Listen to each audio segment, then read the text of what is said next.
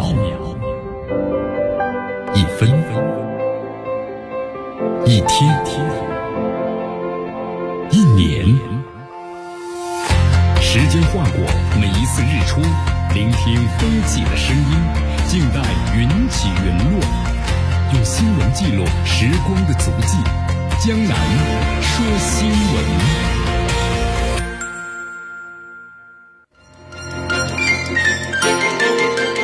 这里是江南的为大家所带来的江南说新闻，继续锁定 FM 九十六点七绵阳广播电视台新闻广播，继续关注我们的节目。先来关注一下今天的天气情况。今天最高温度呢二十三度，最低温度是十一度。这段温这段时间呢温度呢逐渐开始上升了，呃，微风是一级。今天空气指数啊是轻度污染一百一十九。总体情况呢天气是晴，还是那句话啊。这段时间这个温度也有所上升，但是呢，好像还没有达到呢突然一下子这个春天到来的感觉。所以说，希望大家呢还是注意增减衣服，别着凉感冒了。我们来关注一下今天江南说新闻的主要节目内容。首先呢，我们一起进入的是新闻早早报，新闻早早报，早听早知道。俄罗斯和乌克兰第三轮谈判的结束有结果吗？没有任何的结果啊！俄罗斯方面呢希望能够签署一些协议，但是呢乌克兰方面说了，协议呢可以带回去，要好好的商量和解读一下。俄军呢将再次进入了静默状态，同时在乌克兰四地呢开启人道主义的走廊。今天的今日话题，江南和咱们收音机前的听众朋友们，那么将一起呢聊一聊的是俄罗斯的空军。这次俄罗斯的空军呢为何损失挺惨重呢？这到底是怎么回事呢？啊，据说是沿用二战的战术，是低空的俯冲轰炸，暴露了致命的缺陷啊！今天今日话题为大家呢详细的来介绍一下。好，大话体育，国足的海口开启魔鬼训练，那么有关方面要求后两场不能够崩盘。好，以上就是今天江南说新闻的主要节目内容。接下来呢，我们就一起进入新闻早早报。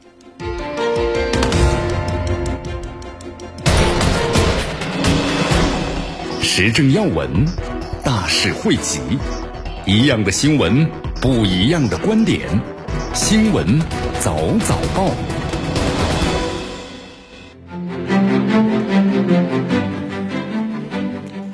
新闻早早报，早听早知道。一下时间呢，欢迎大家继续锁定和关注江南为大家所带来的 FM 九十六点七绵广播电视台新闻广播，继续关注我们的节目。俄罗斯和乌克兰啊，第三轮这个谈判的结束了。那么有结果吗？还是没有任何的这个结果？因为俄罗斯方面后来也说了嘛，啊，希望能够呢签署至少一项的协议吧，啊，但是乌克兰方面呢表示将把所有的协议都带回去，说要好好的研究一下。这也表明现在谈判的这些人他是无法做出决定的啊，也许带回去之后要详细研究，那么也许要征求一下什么呢？在背后支持的，比如说美国的意见，才能够怎么样呢？签署啊，或者再再次的这个探讨。同时，俄罗斯方面也宣布呢，现在整个俄罗斯的这个军队啊，再次进入呢静默状态。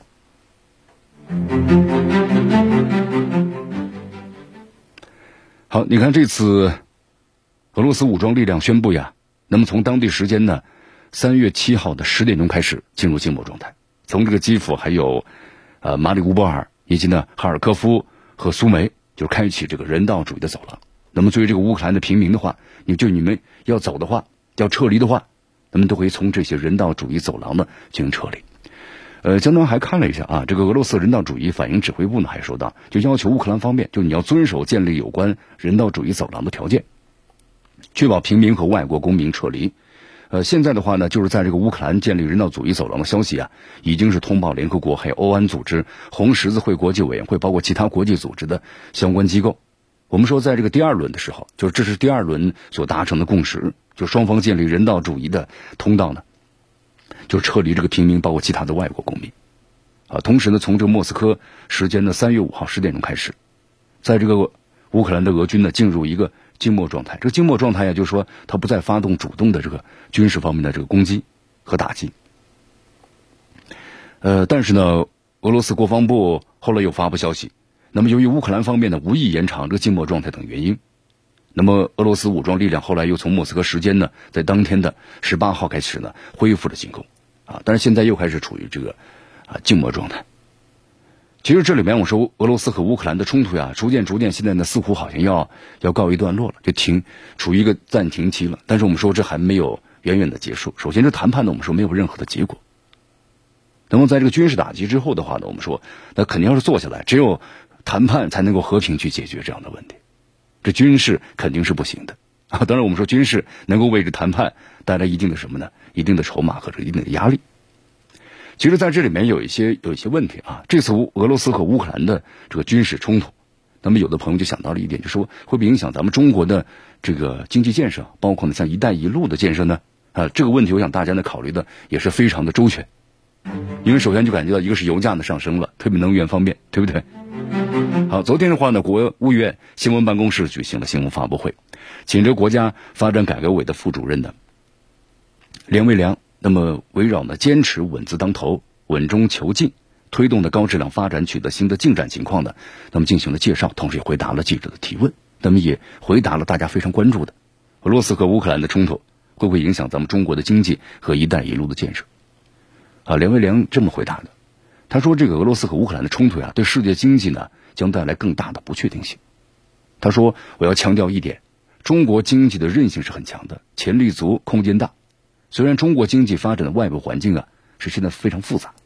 但中国经济呢长期向好的这个基本面，这个点是不会改变的。保持经济运行在合理区间，依然具有良好的基础和条件。”那么，在大家非常关注的一带一路方面，俄罗斯和乌克兰呢都是共建一带一路的国家，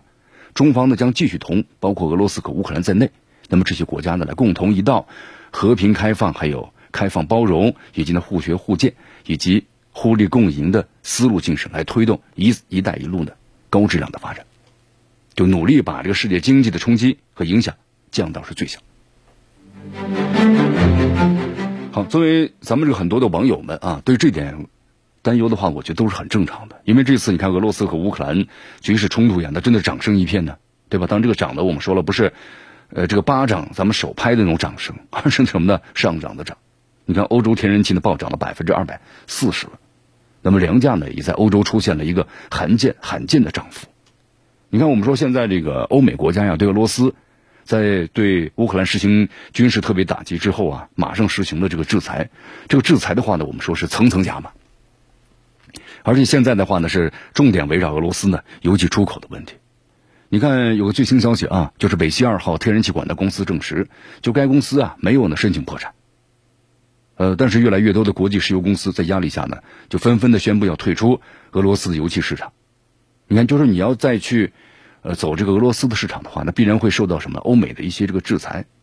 你可能各种手续也办不了，对吧？那其他方面还有些强制的措施。同时，总部在这个美国的国际能源署，就是 IEA，也在呼吁，就是欧盟呢不应该和俄罗斯签订新的天然气供应合同。所以说，受这个影响啊，我们说俄罗斯占整个的欧洲天然气供应占了百分之四十啊，将近快一半了。你突然现在就断档以后，那欧洲天然气的价格一下子从今年年初呢又上涨了惊人的百分之二百四十，又上涨了两倍多。你看，我们说从去年开始年底的时候，天然气价格就是不在不断的上涨。那我们说，还还有一个问题，你看国际油气价格上涨了，新能源汽车也成为受害者了。为什么这么说呢？你看这个特斯拉的 CEO 马斯克呢，在发表推文时，就是呼吁加大呢生产这个石油天然气。他说讨厌这么说，但是我们必须要提高这个产量，因为呢非常时期需要非常的措施。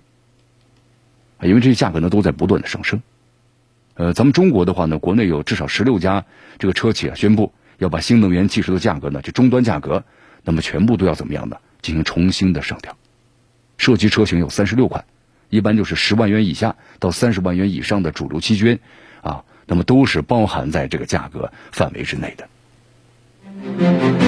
你看这段时间呢，我们说不光是这个油气能源方面啊，在粮食市场方面也受到了俄罗斯和乌克兰冲击带来的一个供应的冲击波啊。过去一周，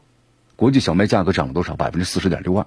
玉米价格呢上涨了十四点七二，国际大豆价格上涨了四点六四。啊，芝加哥大米价格呢上涨了七点四七，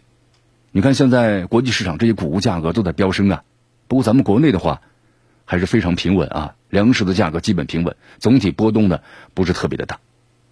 你看我们说我们说之前都是这个全球的价格高地的，咱们中国市场价格现在呢反而成为了什么呢？市场的洼地 啊，玉米和小麦等价格还出现了内外倒挂了。所以说我们还是希望要有个和平的世界啊。你看俄罗斯和乌克兰的冲突对世界有影响吗？它真的影响，我们说了还是非常大，这后果那也是相当的这个严重，影响到了各个方面。开始我们想的就是能源方面，结果后来发现，在这个粮食方面有很大的影响，也包括现在能新能源汽车也受到高油价的伤害了，也在价格呢也都在这个上涨，对吧？这是大家可能啊都没有想到的。好，继续锁定和关注江南呢为大家所带来的新闻早早报，时政要闻，大事汇集，一样的新闻，不一样的观点。新闻早早报，新闻早早报，早听早知道一。下时间呢，欢迎大家继续锁定和关注江南呢为大家所带来的 FM 九十六点七绵阳广播电视台新闻广播，继续关注我们的节目。呃，在俄罗斯和乌克兰这次的军事冲突当中啊，其实也有网友们提出问题，就说现在这个乌克兰的总统，假如泽连斯基在冲突当中身亡了，那么会会怎么办呢？是不是这个乌克兰政府就就垮了呢？啊，其实不是这样的。我想呢，在这个乌克兰的话呢，肯定会有相应的这个预案的，对吧？你看，这个美国不是都提出预案了吗？那就是泽连斯基，你别在这个乌克兰了，你赶紧退到这个波兰，对吧？你整个要是这个乌克兰已经被俄罗斯全部占领的话，那你就成立一个临时的流亡政府，啊，那么你是合法的，那么这样的话呢，美国就可以随时介入，啊，但是还有一个问题，就包括泽连斯基身亡。你看昨天的话呢。呃，美国这个国务卿布林肯啊，也谈到了，就关于泽连斯基假如身亡了，他说，其实我们已经制定了警局案。他说，这个乌克兰呢，其实政府早就有计划了，要确保政府的连贯性。他说，细节方面呢，就不再呢多说了。啊，那么这个候选人是谁呢？呃，候选人的话呢，那么将由这个乌克兰的这个议会啊议长的继任，就是斯特凡丘克。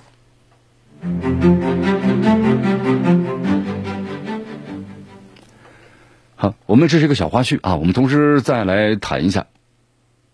你看这段时间的话呢，我们说，呃，俄罗斯对乌克兰实行了军事特别打击之后的话，各个国家那，我们说反应不同吧。啊，那么你看美国它的西方这些所谓的盟友们，那么全力的都怎么样呢？对俄罗斯啊实行这个制裁，反对。啊，同时呢，我们说在俄罗斯方面呢，也有一些国家对他们进行支持。你看，包括像这个伊朗。昨天，这个一名伊朗的高级官员就发言嘛，就说俄罗斯要求美国做出书面的保证，对俄方的制裁不会损害呢俄罗斯和伊朗的合作。那么，这可能会让伊核协议谈判啊再生变数。啊，之前我们做过这个分析，你看伊朗方面呢是非常有底气的，啊，就伊朗和这个美国的伊核协议的谈判呢，他不着急啊，因为他知道这最着急的是美国，因为美国现在的话，我们说两线作战，既要对抗中国，要对抗这个俄罗斯。那么现在在，你看，在这个乌克兰方面的话呢，俄罗斯呢突然就是采用军事行动，啊，大打出手，那这可能出乎美国的意料之外。那么可能更着急的就是美国了，啊，所以伊朗呢这边又开始就是相又开始发言，啊，就说完全有必要了解一下俄方的要求，那么就完全支持俄罗斯方面。如果俄方的要求仅仅和伊核协议有关系，那么各方努力要找到解决的办法呢，并不难。但如果俄方要求美方做的书面保证不只局限于伊核协议，那么事态就会变得非常的复杂啊！所以俄罗斯方面呢，希望俄方就这要求啊进行相应的这个解释。呃，因为之前的话，俄罗斯外长拉夫罗夫曾经说过，他说这个西方啊，因为这个俄罗斯和乌克兰的冲突，对俄罗斯实行制裁，已经成为伊核协议的绊脚石了。就是说，可能这个谈判的话呢，暂时可能要停一停。那么俄罗斯希望呢？就是和伊朗的贸易，包括投资和军事技术，那么这个合作啊，不会因为制裁受到任何的阻碍。就要求美国方面呢，做出书面保证。啊，布林肯说了，他说美国对俄罗斯的制裁和伊核协议没有关系。那布林肯也表示呢，美国因为俄乌冲突对俄罗斯实行的制裁，包括和伊核协议完全是不一样的。啊，各方就伊核协议的谈判呢，已经非常达成一致了，还有一些关键问题需要呢，最后的这个解决。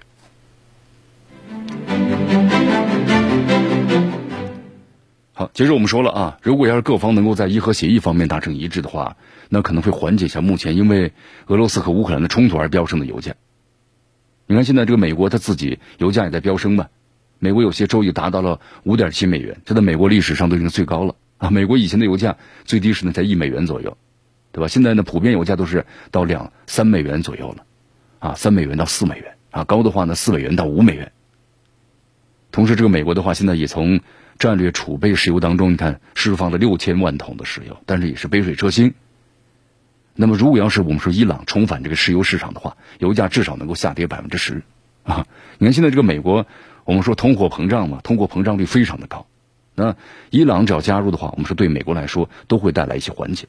啊。所以说，你看伊朗呢也发出这样的一个言论，那么一就说俄乌冲突，那么你美国。我们在这个伊核协议方面，你重返伊核协议，那么在签署方面，是不是咱们这个速度呢就要加快了？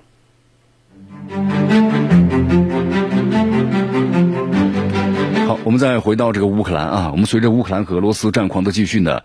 现在就是有一个问题，就是一旦是就是乌克兰在常规武器打不过俄罗斯的情况之下，那么会是不是会制造这个核武器？我们说在当年这个苏联解体之后啊，那么继承了这苏联的这核武器库，乌克兰当时也是核大国。啊！但是后来现在为什么这个乌克兰它没有这个核武器了呢？就在西方的鼓动之下，乌克兰呢就去核化，把所有的核武器都给销毁了，就是迎合西西方的需求，对吧？要加入这个北约啊，或者是加入这个欧盟等等。但结果怎么样呢？结果后来被形容为是没了这个牙齿的老虎。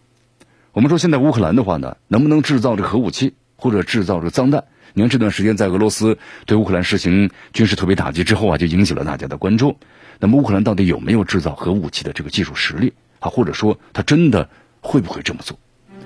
你看啊，就江南看了一下，最近在这个俄罗斯媒体还有其他的一些外媒上呢，有关于就是核乌克兰，就是乌克兰到底有核没核武器，成为一个热门的话题。你看有的就报道就说呀，说可能乌克兰在不久的将来会有核武器的啊。泽连斯基在这个二月份的慕尼黑安全会议上就。乌克兰获得核地位的可能性发表了声明，就大家认为他突然说这个话呢不是偶然的。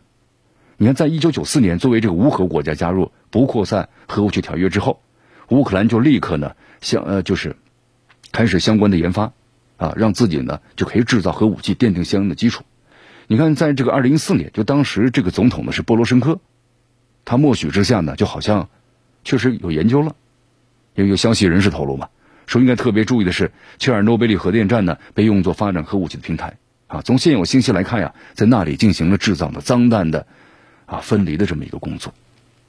呃，当然我们说这只是一个呃媒体所报道的网络消息，就是不一定都是真实的啊。不过呢，俄罗斯方面呢，包括有消息人士、主管部门也这么说，就是乌方的高官呢持这样的类似观点，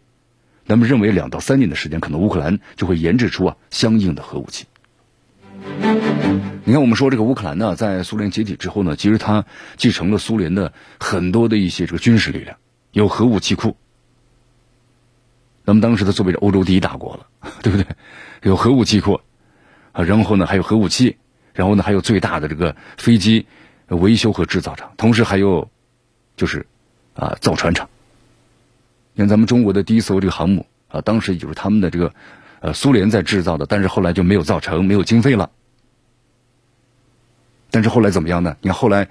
就自废武功啊，为了迎合这西方的这个需求。你看现在的话呢，我们说这个乌克兰在各个方面就没有相应的什么呢？一个自己的实力了啊，这这是挺可悲的一点，反而成为呢大国之间博弈的什么啊一个棋盘啊，作为一个棋盘在使用，作为一个棋子和工具。你看乌克兰的前总理。呃，尼古拉·阿扎罗夫在接受媒体采访时这样说的：“他说，其实乌克兰呢拥有开发核武器的技术能力，那么能不能够开发呢？他说，其实即使现在在满目疮痍和破败的结构之下呢，那乌克兰也是一个高科技的国家啊，拥有呢所必要的专家呢和相应的设备。你看乌克兰能够多久成为核国家呢？阿扎罗夫推测，现实的期限是两到三年的时间。你看，我们说了啊，就是一旦这个乌克兰呢。”他一旦失去这个无核的地位，可能面临国际的孤立。那么当时这乌克兰，我们是迎合西方的需求，自己呢就成为这无核的国家，把核武器呢全部销毁了，啊，也获得了这个国际上的支持，对吧？但是现在呢，一旦是自己研制出来了，可能就四面楚歌了。乌克兰参与的北约的核活动是具有非常高的危险性，一旦又倒向了西方，又研制核武器，那么俄罗斯将会允许吗？那么实行这样的计划，我们就说肯定会成为开战的理由。你看，这个俄罗斯外长拉夫罗夫呀，在前不久呢，在接受这个半岛电视台采访时啊说了这么一段话。他说：“乌克兰它具有这个技术和工艺能力。”普京总统呢说过这么一点，我们的专家对此也发表过评论，就可以负责任的说，作为俄罗斯，我们绝对不会让乌克兰的得逞的。你看，我们说在这个以色列的周边，哈哈，你看在这个当年的话，不管是伊拉克还是什么，都希望能够拥有这个核武器、核研制，自己呢也建立了相关的设施。刚刚建立起来就被以色列呢马上就要出动这个空军呢，就给你消灭了啊！我们说以色列这个国家是具有危机感的，因为它的国土很小，没有什么纵深啊。你看历次的中东战争，也就是七天战争嘛，打七天。因为打的时间拖得再长的话，对以色列来说是非常不利的，啊，它的国民生产总值的话，其实也就是适合七天，啊，再往后的话，可能这个国库里头就没钱了，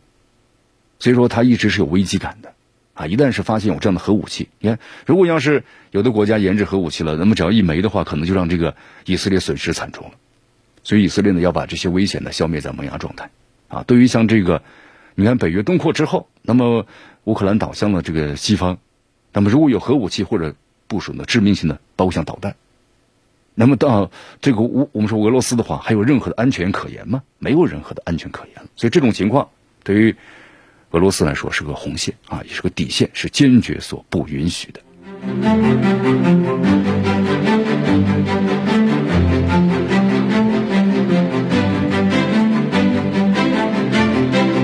好，所以说现在的话，那么关于这个乌克兰有没有核武器呢？其实咱们不能够否认，因为从乌克兰，它毕竟还有这样的大的工业体系的技术底子在那个地方，啊，它可能会有这类似的项目呢，在不断的研发之中，就小规模的，或者是我们叫称之为叫脏弹，就把这种核原子弹核武器啊，啊叫脏弹计划。我们说以这个乌克兰的工业底子呀，有技术能力，这个是说得通的。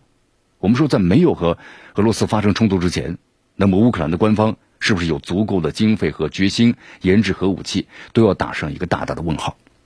你看，从近期啊，这个呃乌克兰的总统泽连斯基呢和乌克兰的高级外交官的表态来看，就是不排除乌克兰的政府当中有着一定想要推进恢复着核武器的，或者想恢复呢乌克兰核武器国家地位的声音。但是这种声音啊，我们说距离形成的实际的国家规划或者是实际的研制项目呢，还有着非常遥远的距离。你看，现在在这个俄罗斯啊，对乌克兰实行军事打击的，呃，这个特别行动呢，这是这种局势之下，我们说俄方的消息人士在透露了一些敏感的信息，啊，我们说当然也不排除嘛，就现在打信息战嘛，这是一种新方式，核武器的研制，那我们是属于高度机密啊，在哪一个国家都是这样的啊，也不可能就把它放在这个我们说扎波罗热核电站这样的电力机构，也不太可能啊。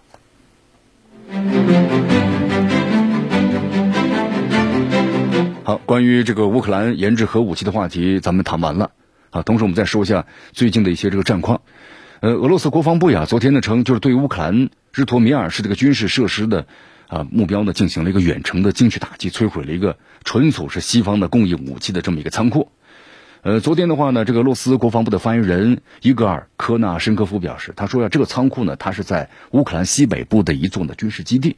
这个仓库它是用来存放的，就是美国和英国还有瑞典。给这个乌克兰所提供的有标枪，还有其他的一些呢便携式反坦克的导弹，啊，就单兵携带的武器。这些武器啊，就是在这次俄罗斯和这乌克兰的冲突开始之前就运往这乌克兰的。你看，基本上就是全部摧毁了，使用还没使用。根据了解的话呀，你看俄军在这次特别军事行动打击当中，已经是摧毁了乌克兰的军事设施啊，大约是超过两千个。哈，那么同时呢，我们说这段时间呢。乌乌克兰东部城市这个马里乌波夫，还有呢福尔诺华卡啊，都实施了这个临时的停火，啊，处于静默的状态了，就是建立着人道主义走廊啊，让平民从这两个城市呢撤走。我们说，其实你看，普京呢，就是在呃上个月就二月二十四号的时候啊，就下令在这个俄罗就是乌克兰实行就军特别军事行动之后，就指出这个俄罗斯他没有占领乌克兰的计划。而是努力要实现呢，就是乌克兰的非军事化呢和这个去纳粹化啊。就为什么有这个去纳粹化？我们在节目当中呢也做了这么一个解释啊，就是乌克兰有一个有一个有一个营的部队啊，就叫做新纳粹纳粹营。那么基本上对这个俄罗就是俄罗斯就是所帮助的，那么乌克兰的这个东部，特别顿巴斯地区俄罗斯族人啊实行的种族灭绝啊，这方面的资料呢也多。你俄罗斯方面还曾经呢在。那前年呢拍过这么一部电影，就讲述的是这样的事情，就很多的平民不分这个妇孺老老幼儿童，那么对对方呢实行了种族灭绝。那么就是啊，所以说这次你看俄罗斯所提出是非军事化，就打击他的军事力量，然后呢让去军事化，还有就是去这个纳粹化，啊，西方国家对此强烈谴责嘛，对俄罗斯实行了非常严厉的制裁。啊，同时这两天呢，我们说俄罗斯和乌克兰谈判呢是一轮接着一轮啊，很密集，就是一二三轮了。我们说这前三轮过后呢，就第二轮有一些这个实际的成果，建立了人道主义走廊，双方都同意了。啊，第三轮呢，昨天刚刚结束，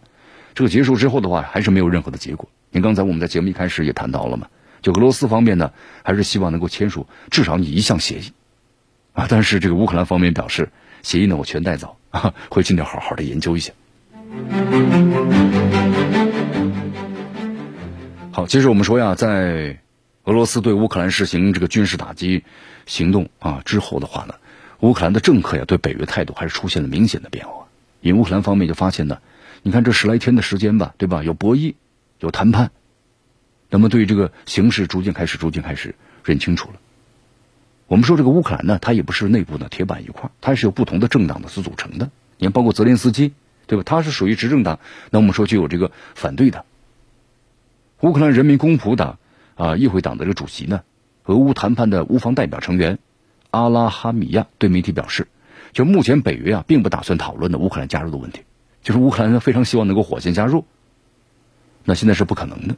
我们说加入北约的话，那北约呢就按照它的这个相应的条款和规定，那就要保护它的成员组织。那我们说这个冲突就可就大了，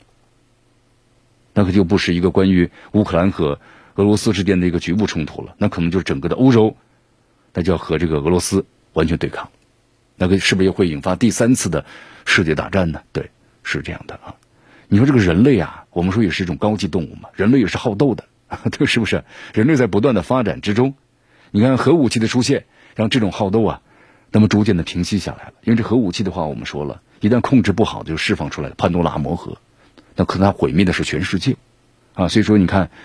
呃，这核武器呢，慢慢变成了一种什么呢？核威慑啊。所以说乌克兰的话呢，它有自己的一些这个考量，呃，同时乌克兰现在呢，它所提交的关于这个非北约模式，就是乌克兰呢，就是必须同包括俄罗斯在内多国家展开对话。我们说这也是现在啊，就到现在为止的话呢，乌克兰方面重要人物第一次说就放弃加入北约的言论了。你看火箭想加入欧盟，但后来欧盟呢也发言了，不是一天两天的事情，程序呢咱们要走啊，但这个时间呢，你看土耳其对吧？上世纪九十年代就已经是成为候选国了，一直到现在。还是没有加入这欧盟。啊，其实呢，咱们再说的直白点，就是被委婉的给拒绝了乌克兰想加入欧盟的申请啊。所以说，乌克兰的希望呢，基本上就落空了。你看这个乌克兰呢，我们说为什么要转变呢？当然是有原因的。你看再往前看，前几天啊，发生了一起呢非常诡秘的，我们说了死亡的事情，就是在这个三月五号啊，曾经参加过第一轮的俄乌谈判的，就是乌方的代表吉尼斯吉尼耶夫。他在基辅的一家这个法院门口啊，就是附近啊，被枪杀了。你看事后呢，乌克兰的国家安全局马上就发表声明了，说这一位呢基里耶夫，他是情报呃总官员，和另外两名情报人员呢在执行特殊任务的时候啊被杀害了。对凶手的身份呢一个字没提。那么后来有知情人士透露消息，说这个枪杀基里耶夫的呢就是这个乌克兰的国家安全局。说安全局呢已经掌握了就是基里耶夫呀说勾结呢这个俄罗斯的证据。还给他安上了一个呢叛国罪的罪名。那么实际上是怎么样的呢？实际上安全局的声明啊，刻意隐瞒了一些问题。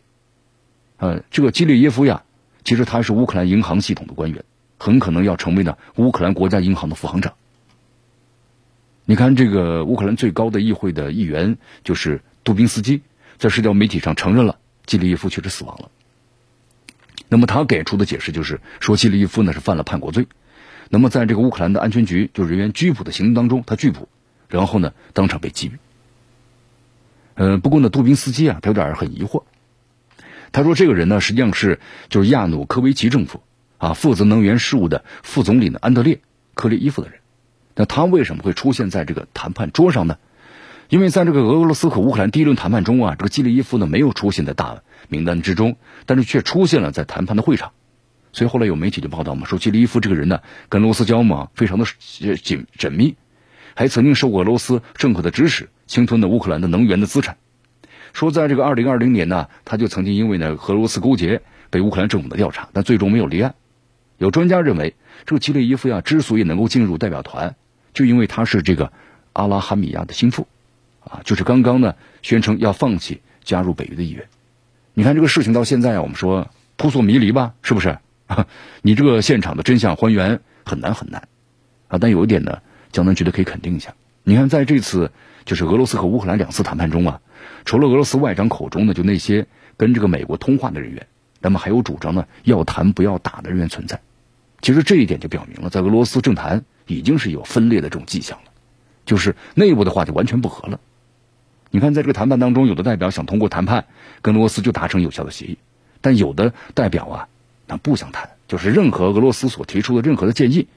他们呢都想呢，就是让美国来最初做出最终的决定。谈判代表被枪杀，就说明了一点，就说明现在这个乌克兰的矛盾呢，逐渐逐渐加深了。那么一方呢，可能要坚决倒向这个美国西方，啊，另一方呢，可能对美国和北约产生巨大的怀疑。你看，所以说这个拉了阿拉哈米亚所谓的不再申请加入北约，那么就有可能是属于后者，就是对美国和北约产生了巨大的怀疑。啊，那么双方现在呢是你来我往了。啊，如果在开战之前呢，泽连斯基可能勉强控制局面，但是现在我们说，现在这个战事啊打了这么十多天的时间，泽连斯基慢慢出现了就是难以控制局面的迹象了。我们说再这样下去的话呀，恐怕还没等这个普京拿出后续动作，可能乌克兰人自己把自己，我们说都给斗垮了。时政要闻，大事汇集，一样的新闻，不一样的观点。新闻早早报，新闻早早报早听早知道一下时间呢？欢迎大家继续锁定和关注江南呢为大家所带来的 FM 九十六点七绵阳广播电视台新闻广播。你看，这次俄罗斯国防部呀，就是在三月六号举行的新闻发布会上呢，公布了个消发布了个消息，就俄罗斯在军事行动当中啊。就是发现了由美国资助的在乌克兰境内呢实施的军事生物计划。我们都知道，这个美国呀，在全世界建立了几百个这个生物实验室，就大家觉得都挺奇怪呀。你建这么多干什么呀？对吧？还建立在大家看一下这个地图都在哪？一个是在俄罗斯周边，还有咱们中国的周边，啊，都建立了很多的生物实验室。俄罗斯国防部的发言人呢，科纳申科夫表示，就是有证据显示，临近俄罗斯边境的几个美国资助的乌克兰生物实验室呀。他从事的是生化武器的研发，因为俄军呢缴获了武器，呃，这些呃缴获了这个文件啊，文件呢显示，乌克兰卫生部在二月二十四号，也就是俄罗斯对这个乌克兰呢实行军事打击的第一天，那么像这个波尔塔瓦生物实验室，还有这个哈尔科夫生物实验室，就下达了这个命令，要求呢工作人员紧急销毁能够引发鼠疫、炭疽和霍乱的病毒。科纳申科夫呢还说到，目前俄罗斯军队的生化专家呀正在对文件进行分析。那么分析结果呢？之后将会对外公布。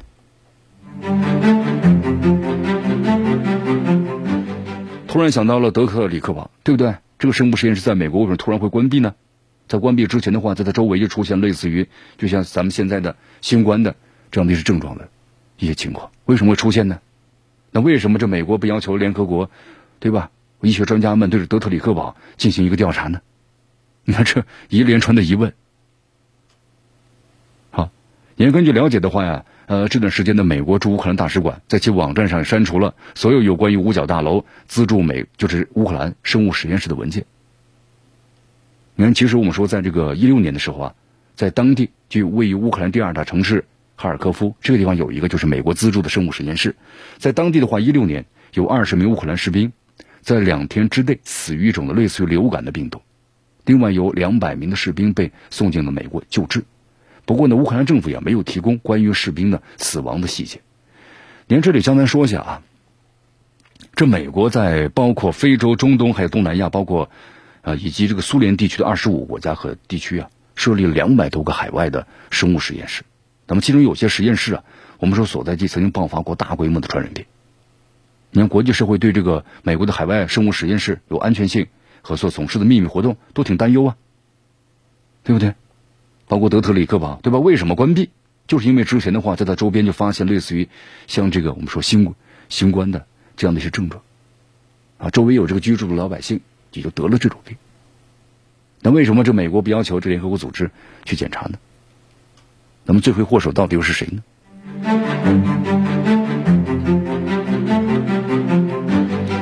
好，所以说美国就是霸权主义啊，对吧？说一不二啊，强盗式的这样的一种逻辑，你看把这些矛头呢都指向了啊，他认为对他有威胁的国家，